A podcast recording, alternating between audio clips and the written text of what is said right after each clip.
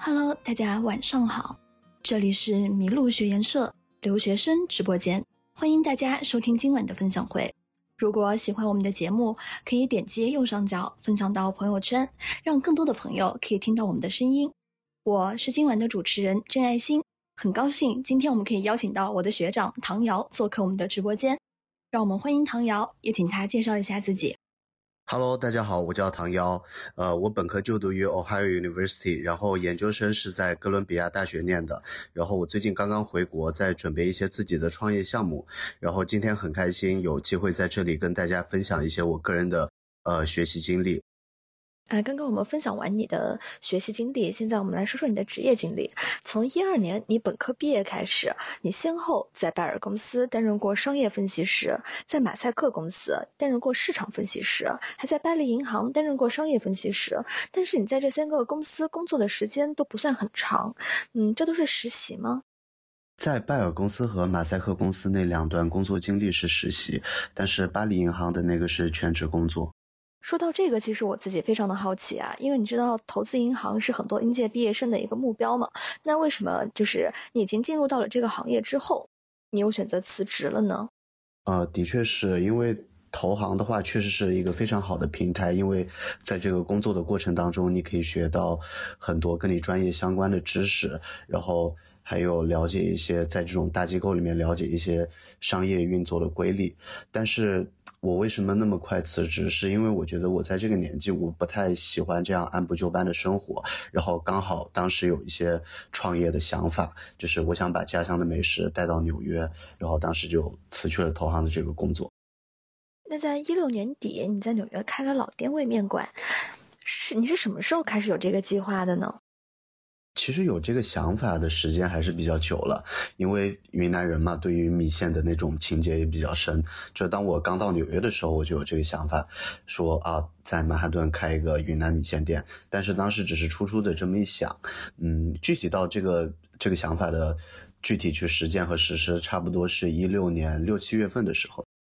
我们都知道，其实创业真的非常的难呀，尤其是在异国他乡，那就是难上加难了。那你做过哪些前期的准备工作呢？在纽约开饮食店的话，需要办哪些手续？的确是这样子，特别是我没有这方面创业的经验，所以说一开始的时一开始的时候还是花了很多的时间。呃，具体需要做的就是，首先你要找律师去成立公司，成立公司完以后，你要找到你想要开这个店的。合适的地理位置，然后找房东去谈这个合同，然后谈完合同以后，你就可以开始对你自己的餐馆进行装修。装修的过程当中，包括你可能要找设计师来设计啊，包括要跟你的装修团队去去讨论、去商量具体要用什么材料啊，这些一系列的东西。等到你装修完了以后，你要跟政府申请很多东西的审批，然后你申请完以后，政府会呃派人来审查，就是具体到你餐馆的。排水管道怎么排布？然后你餐馆的水池是什么样的规格？这些东西都会检查到。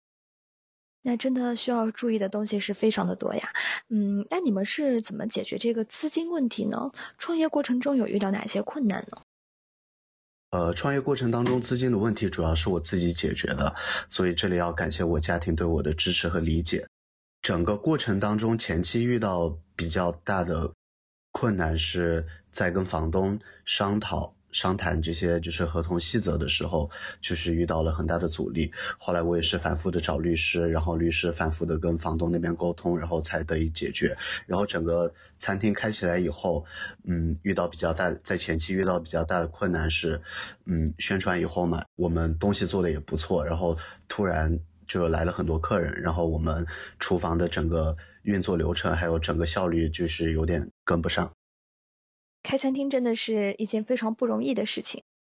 但是即使困难很多，你当时做的也非常的好啊。嗯，你当时得到了 CCTV、New York Magazine、Eater、Grub Street 等国内外主流媒体的报道，可以说得上是一个网红创业者。你可以跟我们分享一下你的经验吗？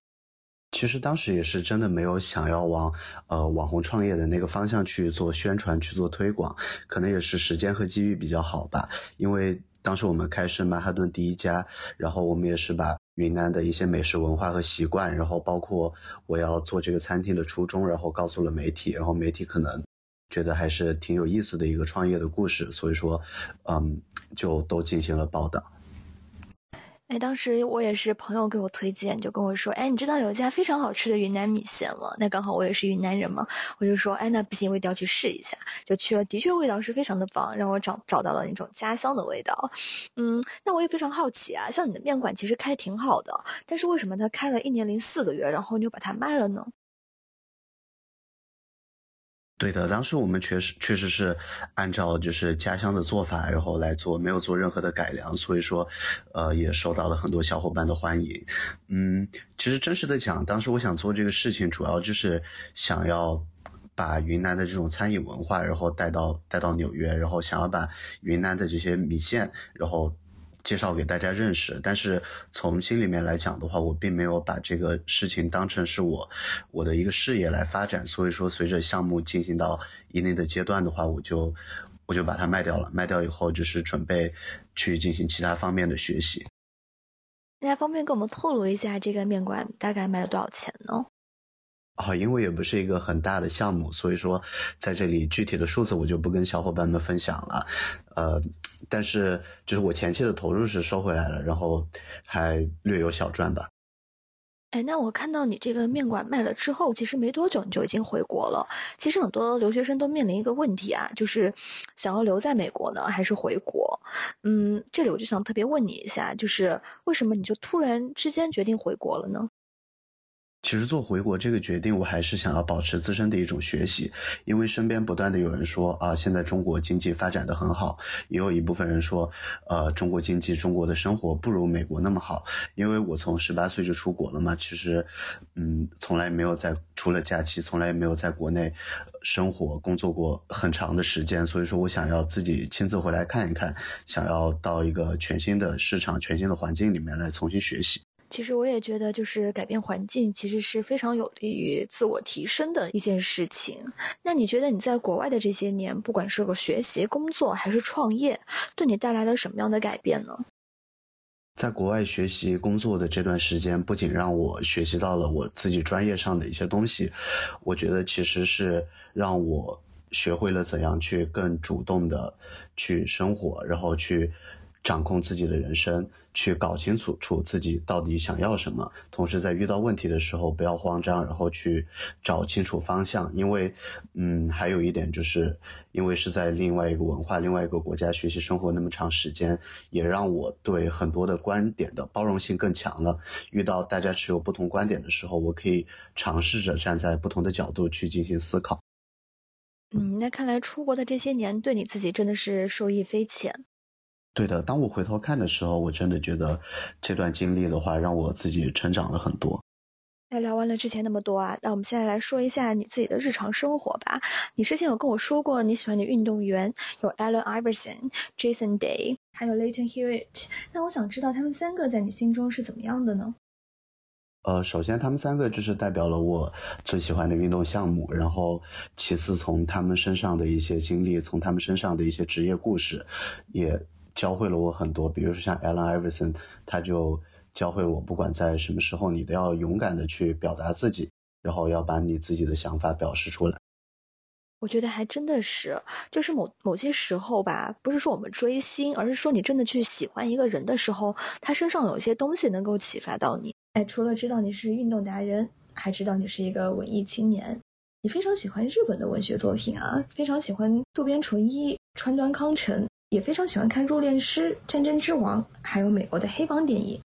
对的，我这一点非常同意主持人的观点。只是在你喜欢的这些运动员的身上，他们总有一些一些经历，会在一些情况下会鼓舞到你，会鼓励到。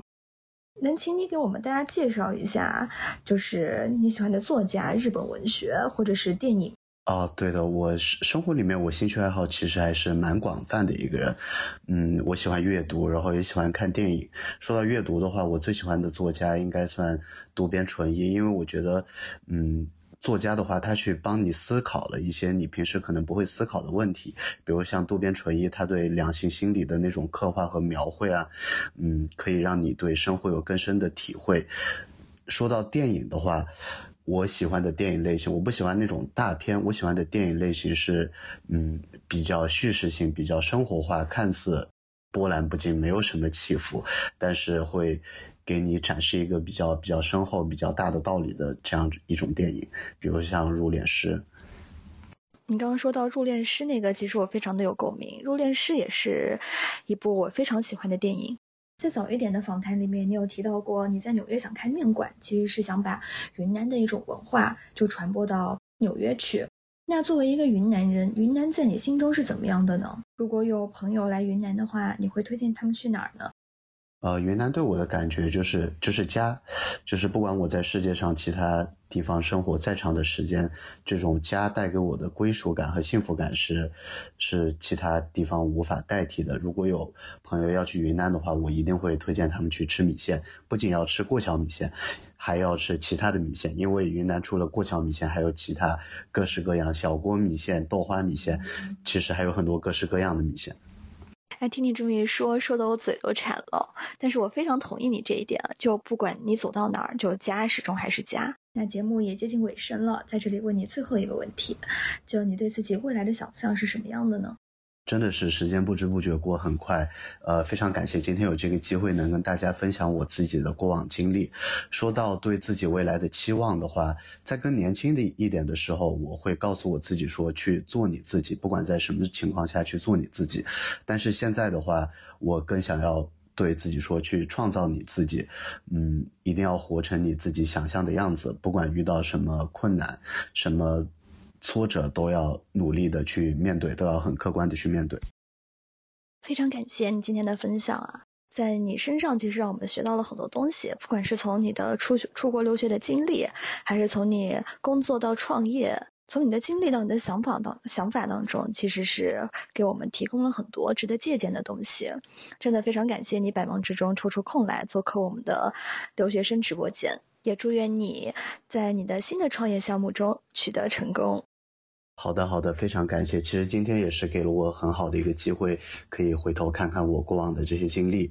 嗯，同时也希望我们的留学生越办越好，帮助到越来越多的同学。那我们今天的节目就到此结束了，感谢大家的收听，谢谢大家一直对麋鹿学院社的支持，晚安。